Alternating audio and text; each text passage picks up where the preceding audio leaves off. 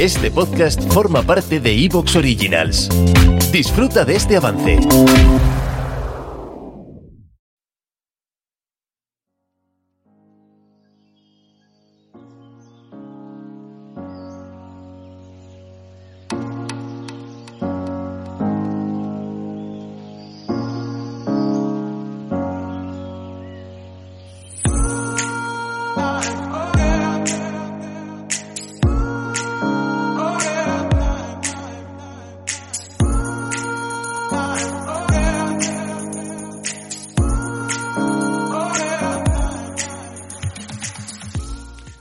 Y bienvenidos en este 17 de junio a un nuevo capítulo de Planeta Montaña by Huesca La Magia en exclusiva aquí en iVoox, donde nos encanta que os suscribáis, que es gratuito e incluso le deis a la pestaña de apoyar desde 1,49 euros al mes. Soy Nacho Vizcasillas y en el control técnico con los botoncicos para que todo esto os llegue prístino, Víctor Rapun.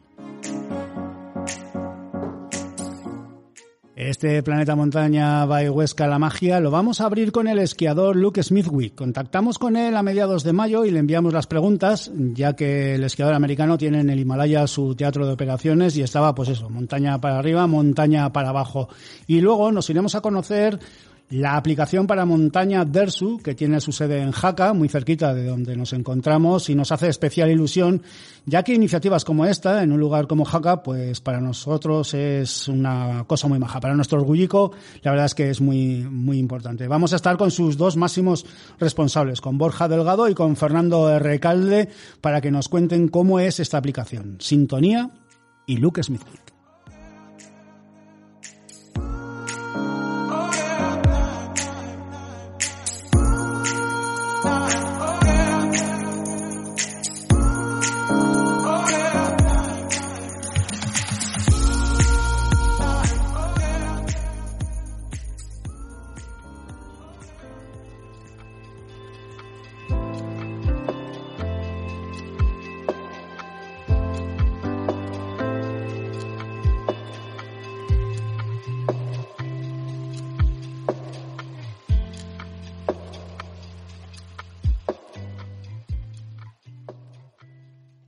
Luke Smithwick. Quizá a más de uno no le suene el nombre del estadounidense. Simplemente deciros que es esquiador y alpinista profesional en el Himalaya. En los últimos 10 años ha firmado 81 expediciones a la Gran Cordillera. Reconozco que a quienes nos gusta la montaña sentimos cierta envidia por quienes tienen la mentalidad y la fortaleza de subir montañas imposibles para muchos mortales. Y a quienes nos apasiona el esquí, tener la oportunidad de conocer a un esquiador como Luke Smithwick, que tiene el reto de abrir 500 líneas en el Himalaya, la admiración es absoluta, por lo que me hace una tremenda ilusión que se venga a Planeta Montaña Bayhuesca la magia. Y además tengo que decir que fue proponérselo y aceptar. No hubo más pero que el que encontrar un hueco entre descenso y descenso para contestar las preguntas que le enviamos. Luke Smithwick, gracias por venirte a este podcast. ¿Qué tal estás? ¿Dónde te encuentras ahora? Hola Nacho, Hola, gracias por invitarme a tu programa.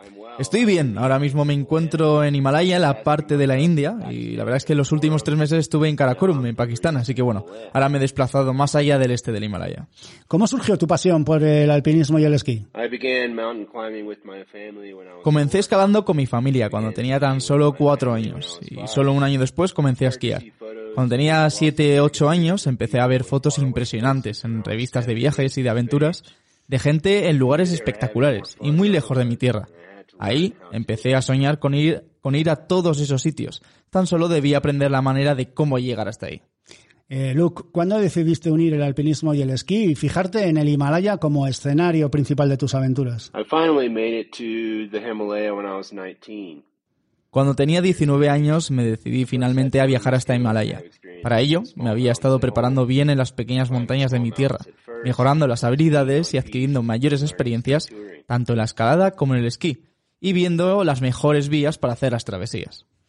En el mundo de la escalada uno se puede ayudar de los serpas, de las cuerdas fijas, pero en el esquí eres tú y la montaña. ¿Qué requisitos se necesitan para esquiar en el Himalaya?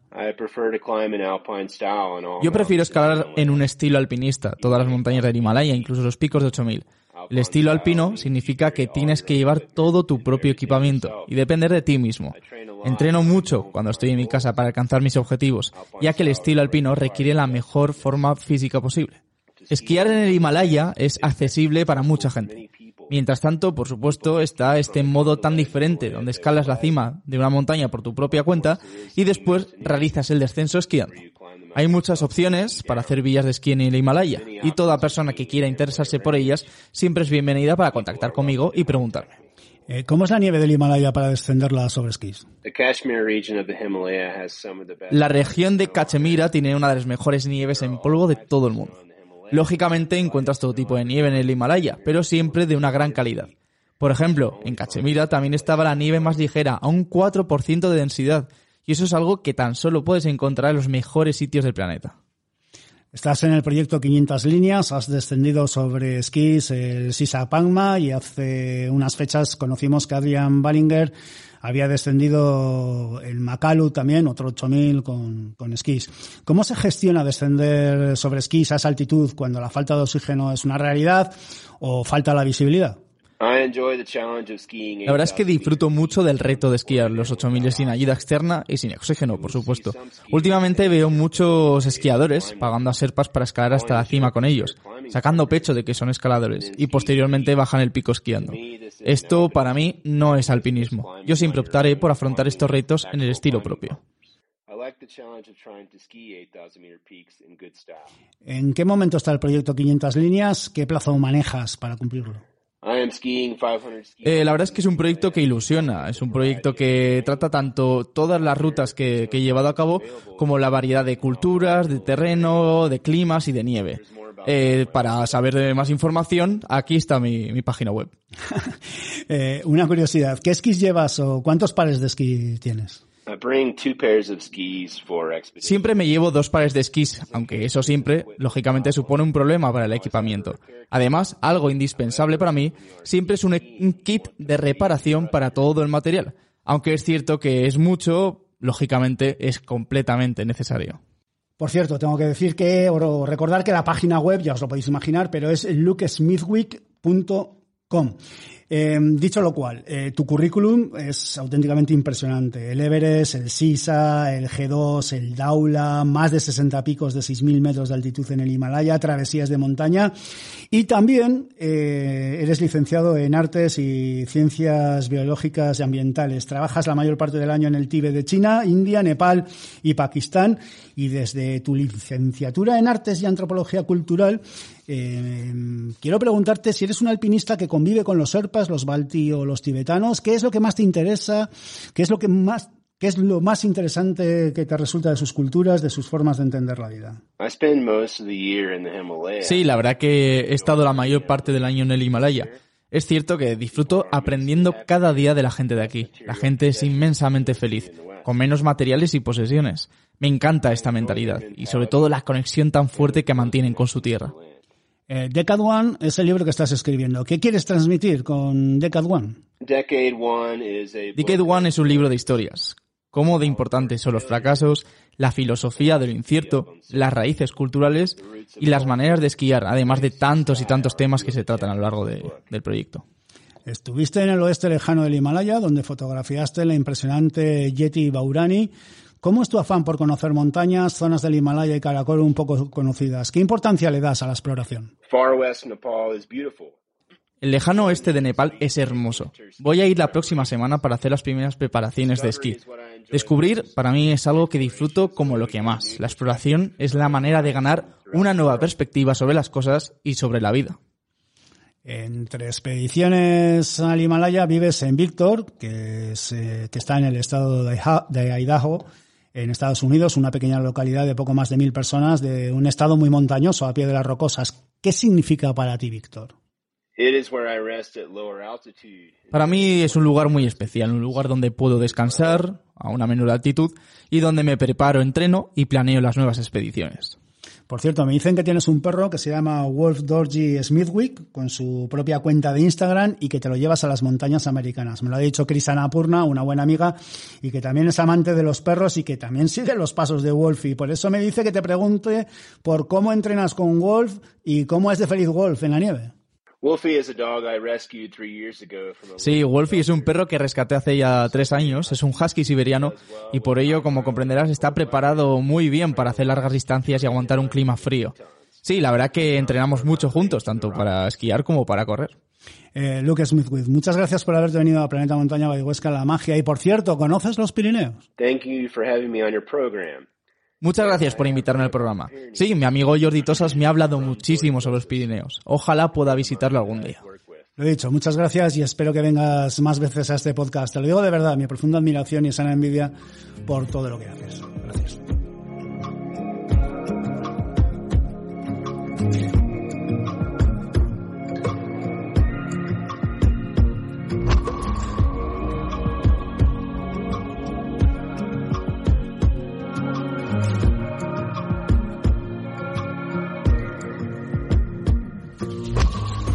Hace unas semanas conocimos de la existencia de la aplicación para montaña llamada Dersu y confieso que la sorpresa fue mayúscula porque se trata de una startup que tiene su sede en Jaca, cerquita de donde hacemos este podcast, y porque leímos en palco23.com que había cerrado una ronda de inversión por un millón de euros con la montaña como protagonista. Así que como uno ya tiene unos años y creíamos que la vida se reducía, pues eso, pues a Strava, a Wikilog, a Relive, pues nos pusimos a mirar las posibilidades de que los protagonistas de Dersu, Borja Delgado, montañero y CEO de la compañía, y Fernando Recalde, guía UIAG, M que se encuentra en estos momentos por, por Chamonix se vinieran por aquí. Borja y Fernando, Fernando y Borja, no, sé qué tengo que decir primero, pero bueno, eh, así digo los dos y ya está. Que muchísimas gracias por venir a Planeta Montaña Huesca La Magia y como preguntamos siempre, y en este caso si me permites voy a empezar, Borja, voy a empezar por, por Fernando, que está en Chamonix.